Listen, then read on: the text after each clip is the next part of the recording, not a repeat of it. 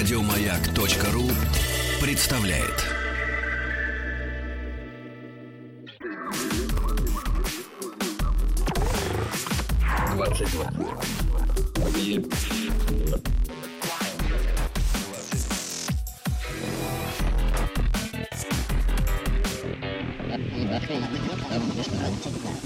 Объект 22. 22. Объект 22. Люди, регулярно использующие интернет, склонны считать себя более умными. В особенности, если их деятельность э, связана с постоянным поиском необходимой информации. Исследователи провели 9 различных экспериментов среди не очень большой группы людей, тысячи человек, чуть больше тысячи. Одни из этой группы искали ответы в интернете, другие в других источниках. Э, До и после экспериментов испытуемых просили оценить собственные умственные способности и в целом уровень осведомленности в какой-либо теме. Выяснилось, что поиск в интернете и получение легко доступной информации заставляет людей думать, что они умнее, чем есть на самом деле. А те, кто использовал, скажем, книги, не были склонны переоценивать свои умственные способности.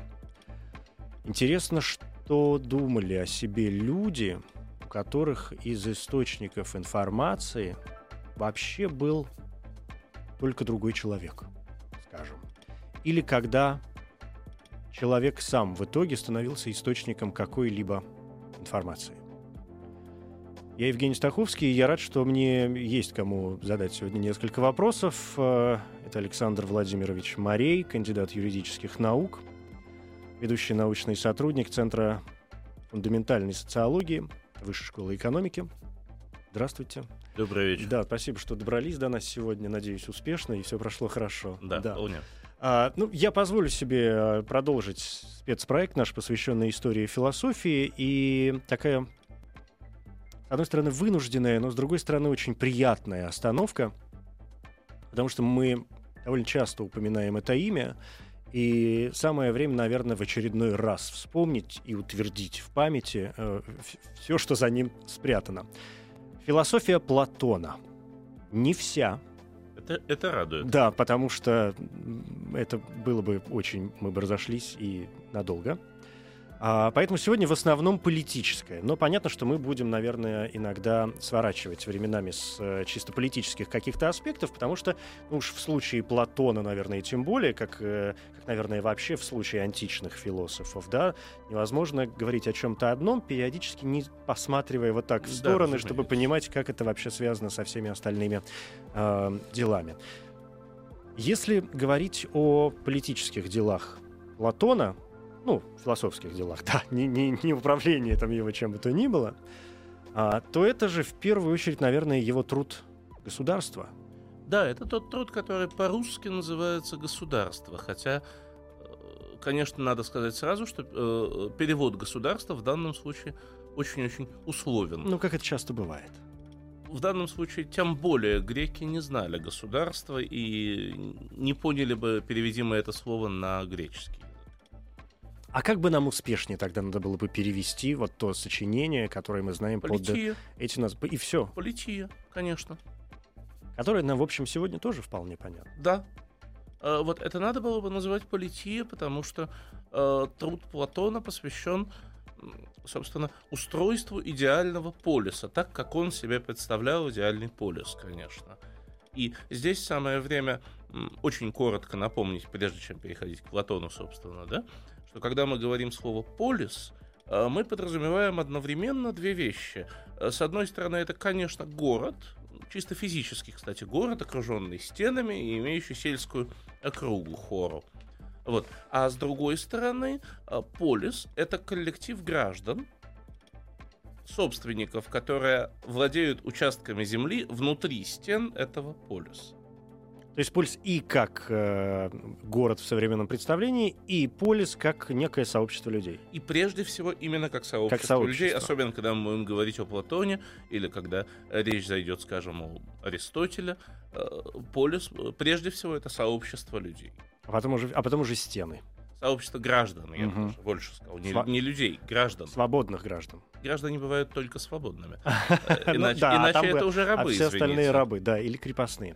Ну хорошо, я правильно понимаю, что вот эта работа Платона, потому что и об этом неизбежно заходит речь каждый раз, э, что Платона принято рядом с его именем, например, упоминать такой термин, как утопия. Я правильно понимаю, что вот эта полития — это самое раннее из утопии, и Платон в какой-то мере и степени изобрел, если хотите, новый литературный жанр? Ну, правильнее было бы сказать, что это самое раннее из дошедших до нашего времени текстов подобного рода. А, Потому что был текст, написанный пифагорейцем Ямвлихом, но мы знаем о том, что он был, но мы, Не знаем, что в нем было. да, мы его никогда не увидим, я боюсь, он погиб. Э, Вот поэтому из дошедших до нас, да, безусловно, это самое такое вот классический случай утопии, это как раз полития Платона. Напомните, пожалуйста, в двух словах, ну, вообще о форме, может быть, книги а и о, и о том, что это. Да, конечно. Э, Здесь, собственно, надо вспомнить о том, что Платон э, живет с 427 по 347 годы до нашей эры. Его творчество традиционно делится на несколько периодов, и критерием, да, и разумеется, надо вспомнить о том, что он ученик Сократа, я как-то так опускаю. И критерием деления периодов его творчества э, очень часто называют уменьшение, как бы сказать, уменьшение доли Сократа в творчестве Платона. То есть, если его творчество раннего периода э, это вещи, написанные им вскоре после казни Сократа, там апология Сократа и, кстати, первая книга государства, раз уж мы об этом говорим сегодня, э, это э, его тексты, в которых он практически воспроизводит э, едва ли не буквально идеи своего учителя, они еще свежи в памяти, он еще их помнит из бесед с Сократом, и вот он как-то вот проговаривает их, записывает их. Э, Остальные книги государства, а их всего 10, стало быть, 9 остальных, были написаны в так называемый зрелый период э, творчества, когда это уже Платон, вот, собственно, тот, кого мы называем Платоном, да, это идеи Сократа, конечно, есть, но они очень тщательно переработаны, переосмыслены, э, уже пропитаны очень сильно личным биографическим опытом Платона, э, его пониманием. Его пониманием э, реальности и реальной политической жизни и реальной какой-то этической компоненты. Э, вот именно в этот период, да, в период зрелого своего творчества, он э, пишет со второй по десятую книги. Вот это очень важный вопрос, когда мы говорим о действительности, да, о тех исторических эм, событиях, да, о той почве, которая окружала Платона в момент э, его жизни. Он пишет и вообще высказывает, да, ну, как-то представляет свои вот эти политические взгляды а, как момент улучшения существующей ситуации, или это такой вот категорический протест тому, что есть? Нет, это не э, протест, протест как бы, да, но э, я бы назвал это такой положительной альтернативой. Причем э, вполне понятно, что в э, построении своей политической концепции, ну, если угодно, своей утопии, хотя применительно к Платону этот термин будет опять-таки закавычен, построении вот этой концепции Платон немножко как бы отбрасывает ситуацию в прошлое, да, он э, или наоборот вытягивает из прошлого, модернизируя, да. Э, я о чем говорю? Образцом для его идеального полюса становится Спарта. Но Спарта та, которая когда-то существовала по законам Ликурга, еще устным законам. Э, Конечно, не Спарта IV века до нашей эры, которая там предстает воинствующим гегемоном, победителем Афин в Пелопонесской войне и, и, и вообще очень неприятным соседом, я бы сказал.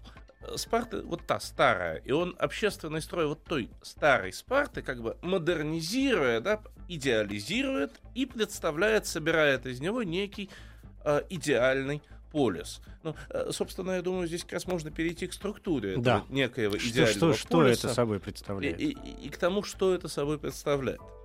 Значит, э, для разговора о полисе Платон и об идеальном полисе Платон, конечно, э, представляет огромное поле для и очень благодатное поле для спекуляций. Ну, можно открыть любой маломальски значимый учебник, вот особенно из учебников так, второй, третьей руки, которые не о Платоне и пишутся не специалистами по Платону. И мы прочтем что? Мы прочтем, что полис Платона состоит из трех сословий. Значит, философы руководят полисом, стражи э, защищают полис, ну и третье сословие, в смысле ремесленники и земледельцы, они как бы работают. А при этом понятно, что третье сословие это самое вот бесперспективное, его еще называют стадом, стражи при этом уподобляются псам, а философы мудрым пастырем. И у нас рисуется прекрасная э, иерархическая э, такая вот структура, которую можно уподобить, не знаю, кастам Древней Индии, можно уподобить тоталитарному обществу, что с удовольствием делает Карл Поппер, например, в 20 веке. Вот. Э, можно еще что-нибудь вспомнить э, такого же неприятного. Вот. Но если мы откроем, собственно, диалог Платона государства, буду называть его так, чтобы не сбивать... Ну, чтобы было все понятно. Да, да. чтобы не сбиваться постоянно угу. на закавычивание. Если мы откроем диалог Платона государства, больше того, если мы откроем вторую книгу диалога, то там будет один очень показательный момент. Там Платон будет описывать, кто ему нужен для создания полюса. Э, и там прозвучат знаменитые слова. Для создания полюса нам нужно как минимум пять человек. И он их перечислит, по профессиям перечислит. Я сейчас не возьмусь вспоминать, но туда точно войдет кузнец, землепашец, э, кажется, пекарь, и я не помню двух еще тоже кто-то вот из ремесленников-земледельцев тех самых. То есть никаких тебе врачей, никаких тебе воинов, никаких Нет, тебе, никаких тебе философов, философов уж тем более, да. Это сугубо э, земледельческий коллектив, ремесленно-земледельческий, э, причем критерием в данном случае становится вполне понятно что. Э, замкнутость натурального хозяйства – эти люди э, образуют собой замкнутую хозяйственную ячейку, они способны удовлетворять э, свои потребности за счет ну, каждый за счет четырех других, сотрудничества с четырьмя другими. Такой хороший обмен, и каждый занят своим Разумеется, делом. Разумеется, это классический такой натуральный обмен, каждый занят своим делом, и отсюда вытекает, э, собственно, суть полиса по Платону. Что такое полис? И откуда он возникает, и зачем он возникает? Э, изначально он возникает для взаимоудовлетворения потребностей людей на основе добровольного согласия выше названных людей. Вполне понятная мысль. Именно. В этом, кстати, он будет э, очень серьезно расходиться да, с э, своим учеником, с Аристотелем. То есть, если Платон скажет, что граждане создают полис, то э, Аристотель-то будет говорить ровно обратное. Полис формирует граждан. Но это отдельно. Э, вот. Э, то есть здесь понятная мысль. Полис возникает как результат э, соглашения людей между собой. Договоренности, если угодно. И нет там еще ни стражей, ни философов. Другой вопрос, что поговорив об этом во второй книге, и то очень немного, там не вся вторая книга, а несколько очень небольших главок, Платон переходит к теме стражей, и дальше фактически все остальные книги диалога посвящены развитию темы стражей, философов, их роли в управлении полисом, подробности их обучения, формирования, так далее, так далее, так далее. Что ж он такой, я вот сейчас не очень как раз могу понять, что ж он такой непоследовательный или, или наоборот, это последовательность, которую нам необходимо постичь? Скорее, вот этот момент. А, скорее, это последовательность, которую нам а, сегодня надо бы разобрать он очень последователен в каком плане? Он сразу прописывает основной критерий создания полюса. А критерий — это разделение труда, профессионализация труда. Каждый должен заниматься своим делом. Это э, еще знаменитая идея Сократа, который тоже, в свою очередь, модернизировал идею, скажем, Гераклита. Вот.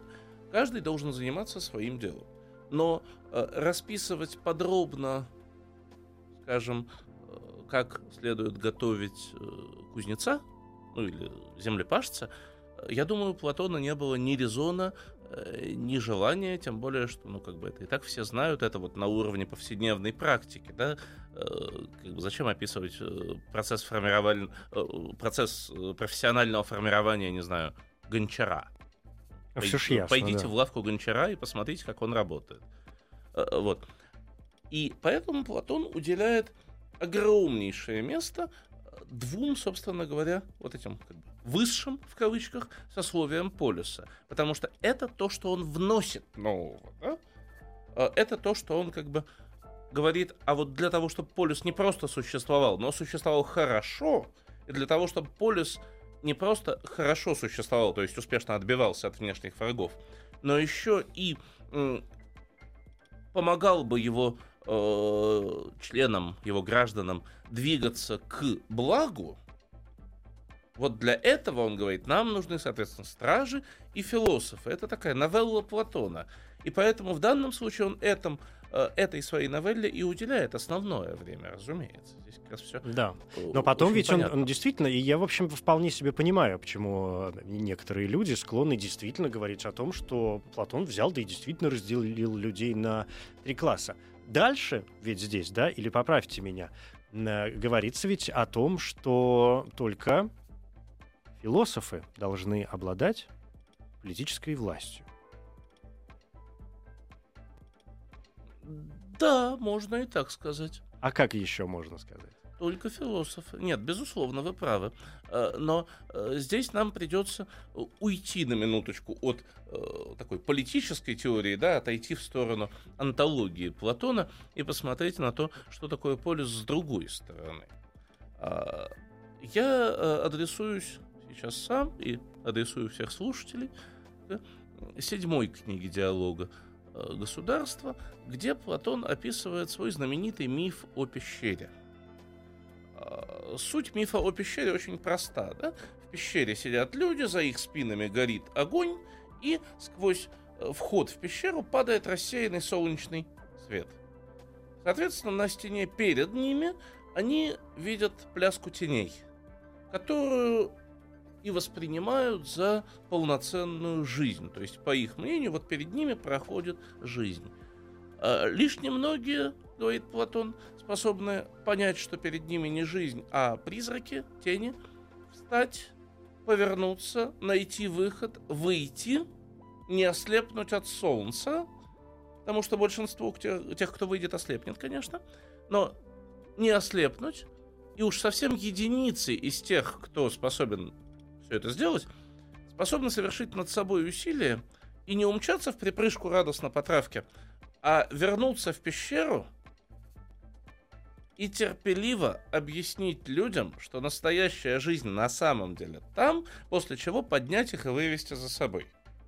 Вот э, эти единицы, которые не просто могут узреть солнце и понять солнце, и как бы понять, что это такое, а вернуться, объяснить людям и вывести их за собой, вот эти люди и есть те, кого Платон потом на протяжении, э, собственно говоря, всех остальных книг будет называть философами.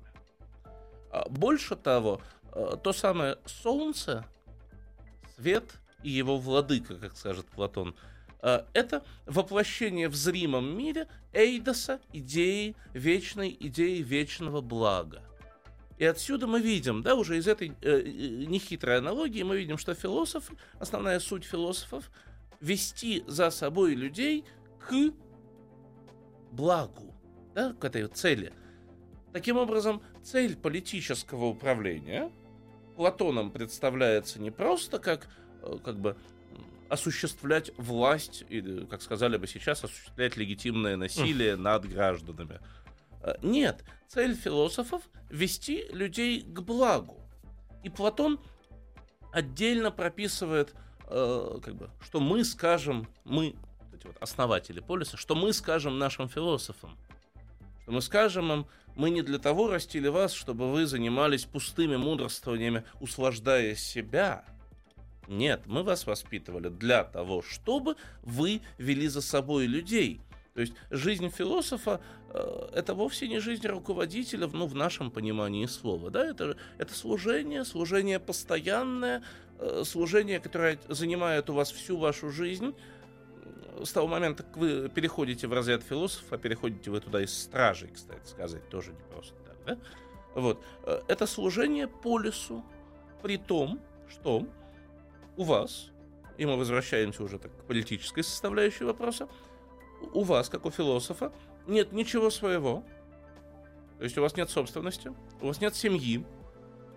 Почему? Потому что ничто не должно отвлекать вас от служения общему благу. Если у вас будет собственность или семья, вы займетесь, наверное, чем-нибудь другим, э, служением себе. А это то, чего как раз не надо. Если вы страж, вы тоже всю жизнь тратите, но здесь еще и с риском потерять жизнь, потому что стражи это те, кто ходят в военные походы. Вы всю жизнь тратите на обучение и служение полюсу. И у вас опять нет ничего своего. Ни собственности, ни жены, ни детей, ни семьи. Да, у вас есть равенство мужчин и женщин. В смысле, вы э, одинаково живете в одних и тех же казармах, носите одни и те же э, довольно грубые одежды, я хотел сказать по-другому немножко. Э, вот. Пользуетесь одними и теми же общественными благами, вместе сражаетесь, вместе рожаете детей, только не воспитываете. Дети общие. Дети общие. И только если вы из вот этого презираемого вроде бы третьего сословия стада, да, там как еще его так не называют, э, э, вот, только если вы вот из этих вот, тогда у вас есть ваш участок земли, ваша мастерская, там кто вы, вот в зависимости от этого, ваша семья, ваши дети. Вы видите разницу, да? Э, привилегированные, так сказать, классы, которые... Вынуждены все время, да, чем-то жертвовать, и жертвовать очень серьезными вещами, а вот те простые люди, э, плебеи, практически должны пользоваться всем, что вы для них тут Именно понаделали. И возникает вопрос, кто же здесь полюс? Кто же здесь полюс? Это очень важно, да, это очень важный вопрос, но вслед, вслед за которым сразу, действительно, если мы говорим об э, практически идеальном городе, да, а город Платона очень часто воспринимается именно как идеальный угу. город, именно поэтому рядом с ним и стоит закавыченное вами слово «утопия», то понятно, что здесь у нас возникает масса вопросов, как то вопросы экономики, вопросы религии, вопросы воспитания подрастающего поколения и самый важный, пожалуй, вопрос — вопрос справедливости. Сейчас я подумаю, с какого из них начать. Объект 22. Александр Владимирович Марей, кандидат юридических наук, ведущий научный сотрудник Центра фундаментальной социологии Высшей школы экономики. Я поставил несколько вопросов, к которым мне хотелось бы обратиться, коль уж мы сегодня говорим о политических взглядах да, Платона. И я понимаю, что некоторые из этих вопросов я, в общем, готов снять. Объясню, по какой причине. Потому что про экономику, скажем, вы в двух словах сказали про вот это вот распределение, перераспределение и взаимозачеты, что называется, да. Религиозный вопрос, мне кажется, вообще большой отдельной темой, да, и теология Платона это, это вообще отдельный взгляд, и да, я надеюсь, что мы доберемся до нее когда-нибудь, может быть, в другой э, программе. А вот э, вопросы справедливости, которые неизбежно возникают э, в подобных обществах, вообще в любых обществах, поскольку, несмотря на все идеальные построения, мы все-таки остаемся живыми людьми, а это, а, а значит, не очень приятными организмами, которые в целом не очень любят друг друга и уж совершенно не готовы друг о друге заботиться. А, и, во-вторых, вытекающий из этого, наверное, вопрос воспитания, что делать с детьми. Тем более, как вы нам напомнили, дети-то, в общем, были общими часто. Почти да. всегда. Но уже из постановки да. вопроса о природе людей я вижу, что вы сторонник идей Спиноза или Гоббса. Я люблю Спиноза, да. Это заметно. А, вот, но вернемся к Платону. А, здесь так, значит, что, э, подходя к вопросу о справедливости, да, вопрос о справедливости и определение справедливости, теория справедливости, э, это вообще является таким больной точкой греческой философии. Э, я имею в виду греческой классической философии, то есть Сократ, Платон, Аристотель и их ученики – Потому что к этому вопросу они будут обращаться постоянно, его постоянно с разных сторон обсуждать, муссировать, обговаривать. Э, Сокра... Э, например, сократическая теория справедливости, то есть именно вот теория Сократа, она будет сформулирована в первой книге диалога «Государство», где будет воспроизведен диалог Сократа э, с одним из виднейших представителей младшей софистики, так называемой, Фросимахом Халкидонским э, где Фросимах будет отстаивать знаменитую позицию справедливости, это то, что пригодно сильнейшему. Как бы, справедливость всегда пригодна не вам, она всегда будет пригодна э, власть придержащим. Кто сильнее, тот и прав. Разумеется, коротко да. говоря. Да. Если коротко, то да. Да. Он именно это будет говорить. Э, Сократ уже тогда, Платон, собственно, записывая тот диалог, да, вспоминая его, он уже тогда сформулирует э, первую позицию. Справедливость — это то, что всегда пригодно другому. Это то, что всегда направлено на благо другого. Вот я бы сказал так, снимая вот эту пригодность. Почти любовь. А, да. А, конечно, конечно. И вот этот тезис справедливость всегда направлена на благо другого, он э, будет потом унаследован э, Аристотелем и развит в этике. А, в остальных книгах Платон, э, в остальных книгах государства, разумеется, э, Платон достаточно подробно будет проговаривать э, проблему справедливости, как он ее видит. И здесь э, надо вводить еще одно понятие, совершенно неизбежно. Для Платона справедливость — это гармония. Для Платона справедливость — это гармония, а конкретно гармоничное сочетание трех э, качеств. Трех качеств, которые, и вот сейчас внимательно, э, которые присущи каждому человеку, они есть в душе каждого из нас, говорит Платон. Одновременно они присущи идеальному полюсу, который подобен человеку, такой как бы человек политический, да, расширенный. И они же присущи всему мирозданию, космосу. Собственно, Платон выстраивает как раз вот эту вот трехчленную э, структуру подобия, да, микрокосмос, политический космос и космос-космос. Э, Леонардо потом просто уберет отсюда полюс, ну, но будет воспроизводить платонические идеи, конечно. А, итак, что же это за три начала? Разумное, если начинать сверху, разумное, яростное, вожделеющее. Переводят по-разному на самом деле, э, но обычно останавливаются вот на этих наиболее конвенциональных. Э, Разум, иногда разумное как мудрое, яростное как страж... Нет, яростное остается яростным, а вот вожделеющее иногда страждущее, иногда желающее, иногда даже производящее, как его не, только не называют. Э, Эти три начала есть в душе каждого из нас. И человек тогда состоит в здравом уме и трезвой памяти, когда все три начала уравновешиваются, говорит Платон. Э, Понятно, ведь э, принцип уравновешивания тоже понятен. Выше всех должен стоять разум. Человек существо разумное, и когда его разум контролирует его, с одной стороны, ярость, с другой стороны, э, похоть или вожделение, мы имеем действующую личность. Когда на первый план выходит или вожделение, или неконтролируемый гнев, э, существо назвать человеком уже становится довольно сложно. Перед нами кто-то... Это другой. Кто-то это, чи- другой. это чистая э, предтеча Фрейда с его эго, суперэго и прочими чудесами. Ну, я не удивлюсь, что... э, э, я хуже знаю теорию Фрейда, но я не удивлюсь, если Фрейд э, впрямую опирался на идею Платона. Ну, он все-таки был, как мы все хорошо знаем, достаточно эрудированный энциклопедический О, безус- человек. и безусловно. Нет, нет сомнений, что уж кого-кого, а Платон-то он точно читал. И читал, и знал. А, вот. Но, э, соответственно, этим трем началам в душе каждого человека соответствуют три начала и в полюсе, в идеальном полюсе. При этом, понятно, разумное начало воплощают собой философы, яростное начало — стражи, и, наконец, вожделеющее начало воплощают собой ремесленники и земледельцы. Э, Здесь опять напрашивается обвинение в тоталитаризме. Загнал ремесленников и земледельцев в самый низ, обозвал вожделеющими и поставил их под контроль. Но я э, задам сейчас провокационный вопрос, который всегда задаю, скажем, когда мы говорим с студентами о Платоне.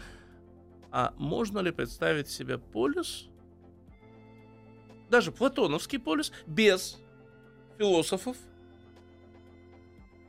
Можно.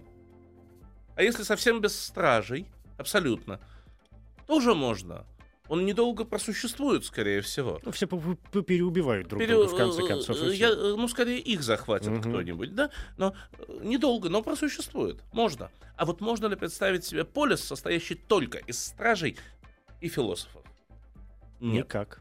У этих двух сословий, я все-таки еще раз повторюсь, функция здесь очень во многом, ну, нехорошее слово, обслуживающее, но, но хочется ее сюда. Но это та самая идеальная власть, которая вроде как слуга народа. Да, безусловно. безусловно. А не наоборот, как Безусловно. Раз, да? Именно так.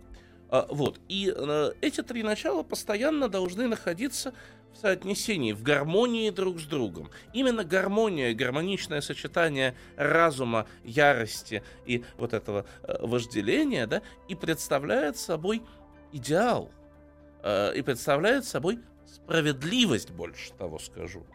Вот. И отсюда э, Платон с горечью и замечает, что поистине справедливый полюс, так, настоящий справедливый полюс, возможен, конечно, очень вряд ли. Дальше он начинает, дальше здесь э, нас дорога ведет к формам правления, которые описывает Платон, и о которых тоже можно коротко сказать. Э, потому что он говорит, что настоящий полюс идеальный э, возможен очень вряд ли. Скорее всего, все-таки будет существовать некий коррумпированный вариант. И вот если говорит, невозможно ну, то, что мы описываем, то тогда начинается что? Если во главе встают стражи, то есть ярость, то мы получаем государство воинов, фактически.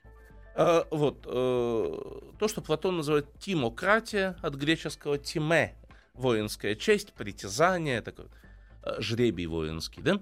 Э, но стражи никогда не должны иметь ничего своего. У них не то, что не должно быть своего э, золота и серебра, они даже прикасаться к нему не должны, потому что это запретно, согласно Платону. Это как раз у нас Спарта заимствует из законов Ликурга. Оружие не должны иметь своего. Откуда, собственно, запрет на жен и детей? И именно отсюда, потому что будут жены и дети, стражи начнут тянуть к себе в дом для жены и для детей. А этого нельзя. Человека надо лишить полностью всех его личных пристрастий в данном случае. Сделать из него фактически орудие. Пса, сторожевого пса.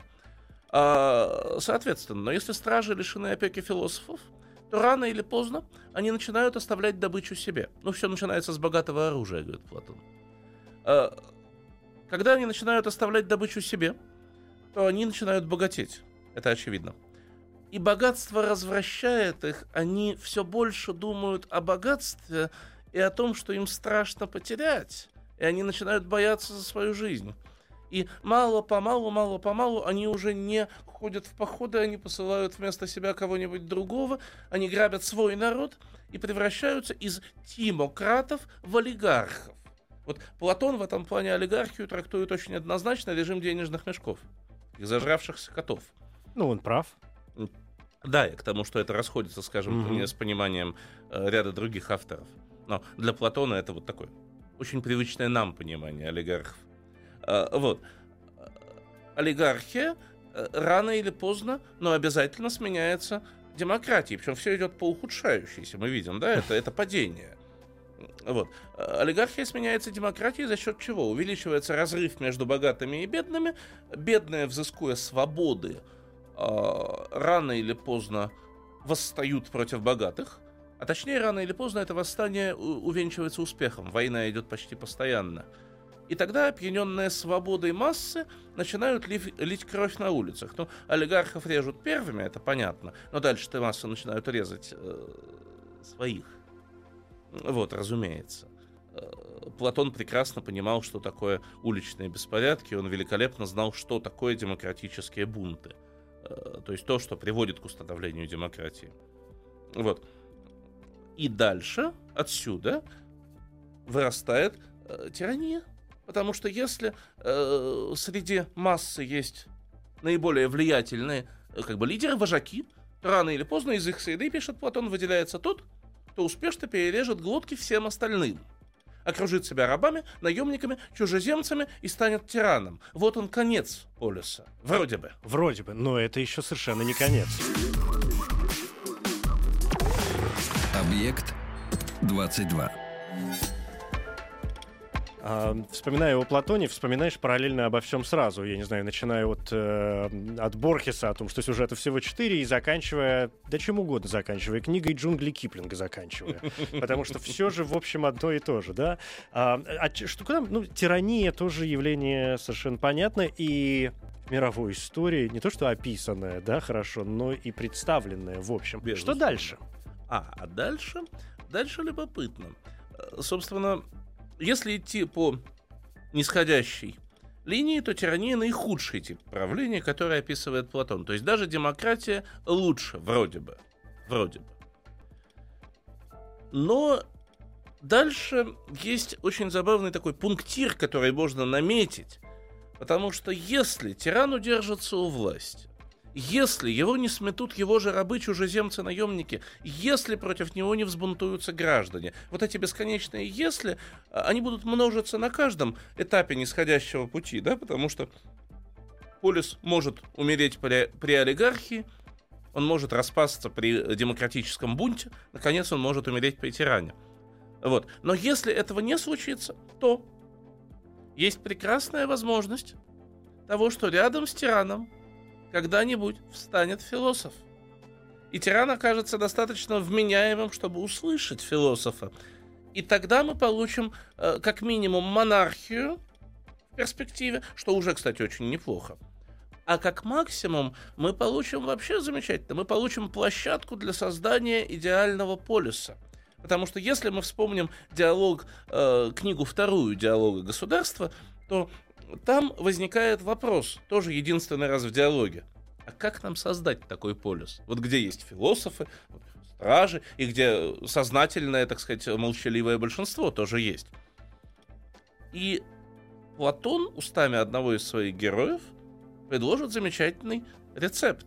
Надо найти полюс, тиранический полюс, но с дружественным нам тираном, который даст нам площадку и проконтролирует, чтобы не мешали. И вот здесь мы будем ставить свой эксперимент. И здесь мы будем воспитывать первое поколение. Задача, главная задача — воспитать первое поколение. Для Платона одна из основных проблем — это проблема воспитания. Конечно. Э, и, Перетекание поколения в другое поколение, да. Безусловно. Как из одного, и, как, и, и трансформация одного общества в другое. Безусловно. И вот здесь на проблеме воспитания, наверное, стоит еще остановиться немножечко. У нас, да, совсем немного времени, но мы успеваем, по крайней мере, какие-то такие сполохи разбросать. А здесь сугубо коротко очень основной довод э, против обвинения Платона в тоталитаризме, столь распространенного, это именно то, что э, в теории Платона ключевую роль играет воспитание, причем воспитание, нацеленное на э, развитие и углубление индивидуальных личностных качеств каждого гражданина полиса. Внимательно, каждого. Это внимание индивидуальное, чего начинается воспитание? С того, что все дети, включая детей, вот э, ремесленников, земледельцев, все, они все играют вместе. Детский сад. Ну, но играют во что? Э, ролевые, как бы сказать, ролевые социальные игры. А воспитатели цепко смотрят за ними. К- кому больше нравится бегать в казаки-разбойники, кому больше нравится командовать другими, кому больше нравится играть в дочке матери в госпиталь, не знаю, там, в магазин и делят, делят. Тех, кто любит играть в бытовые игры, скажем, кто не, не рвется к командованию, кто не рвется э, к войне, их отсеивают, и очень скоро после, первой, э, после первого этапа воспитания их отправляют к родителям. Они дальше растут ремесленниками и земледельцами. И понятно, почему их дальше не воспитывают. Не потому, что они плохие, но потому, что воспитать ремесленника лучше всего сможет... Тут мы возвращаемся к началу, да, да что зачем это описывать, и работу Гончара. И, Пойдите и больше в того, лавку и э, посмотрите, э, как он это делает. Именно. Больше да. того, воспитать такого сына лучше всего сможет отец Конечно. на своем примере. А вот остальных стражей, стражей начинают готовить Uh, во-первых, физическая подготовка, то, что Платон называет гимнастической. То есть это разные виды спорта, так сказать, во множестве своем, но нацеленные в основном, что бег, работа с оружием, то есть легкая атлетика плюс работа с оружием. Вот так, если э, предельно схематизировать. Ну, совершенно понятно, кто из них вырастет, да. Разумеется. Но вторая часть воспитания стражей — это мусическая музыка. Гимнасия. Э, гимнасия — это как раз гимнастическая. А, это первый. Да. Угу. Э, музыка, э, поэзия, э, драма, исторические сочинения, но Но тут же муз- появляется цензура. Разумеется, музыка должна быть правильной, лучше всего маршевой. Э, И никаких лидийских звукорядов. Не-не-не-не, никаких флейт. Да. Э, Это лишнее для нас. Флейты, э, голос нервный, это не для платоновского полюса. Э, Вот, соответственно, э, поэзия должна быть правильной, мифология должна быть граждански правильной. Но почему вот эта э, правильность, да, она звучит лейтмотивом? Э, Потому что когда мы воспитываем и почему ее нет для третьего сословия? Потому что когда мы воспитываем стражей, из которых в перспективе выйдут философы, те, кто выживут после 55 лет, когда мы их воспитываем, мы их должны воспитывать на что затачивать? Они всю свою жизнь тратят на полис. Затачивать на то, чтобы у них не было даже соблазна заняться собой. Но только полис, только э, как бы э, то, чему они служат, дело, которому они служат. Э, дело, которое их, по большому счету, и формирует. И вот здесь утопия превращается ведь по сути своей в антиутопию. Да нет, здесь просто возникает очень известный парадокс, который в итоге разрешит Аристотель. Парадокс-то выглядит так, что, по сути, именно вот эти две верхних страты стражи философы принимают политические решения. То есть они, ну, в понимании Мгм. гре- грека нормально, они являются гражданами. Не просто собственник, э, как бы э, они не являются собственниками, и это парадокс. Ну, да, это действительно, да, тут что-то такое не сходится, но Аристотель, как вы сказали, Аристотель как раз именно это и э, разрешит. Он э, отдаст собственность э, вот верхним классам, и он скажет, что кто такой гражданин? Это собственник, но достаточно богатый собственник для того, чтобы за него землю обрабатывали или, на, или в мастерских работали другие люди. Лучше всего рабы. Вот. А этот человек будет тратить время на что? Работа с оружием, со своим, которое он сам себе купит, обратите внимание. И, внимательно, политическое общение. Но здесь мы упираемся в Аристотель, для которого категория общения вообще принципиально важна, и здесь надо, конечно, останавливаться, потому что это отдельная большая тема. Все это совершенно гениально, но нас- то есть насколько это гениально, как это часто бывает, настолько же это и все чудовищно. Я было хотел задать вам вопрос о том, насколько популярны были подобные взгляды, какое они выходили, а, какое и где они находили выражение, но не могу отделаться от мысли, что вы мне сейчас как будто же выписали историю одной страны, не буду ее называть. Хотя нет, наверное, двух. Пожалуй, двух. Э, да. про- Протестую. В этих странах э, вы упустили главное. В этих странах не отдавали вот того внимания лично каждому. Это а г- как, так, э, этого не было вообще, А наверное, это нигде. ключевое Это отличие. ключевой Дело в том, что полис да. Платона, он не тоталитарен Мгм. именно потому, что он индивидуалистичен.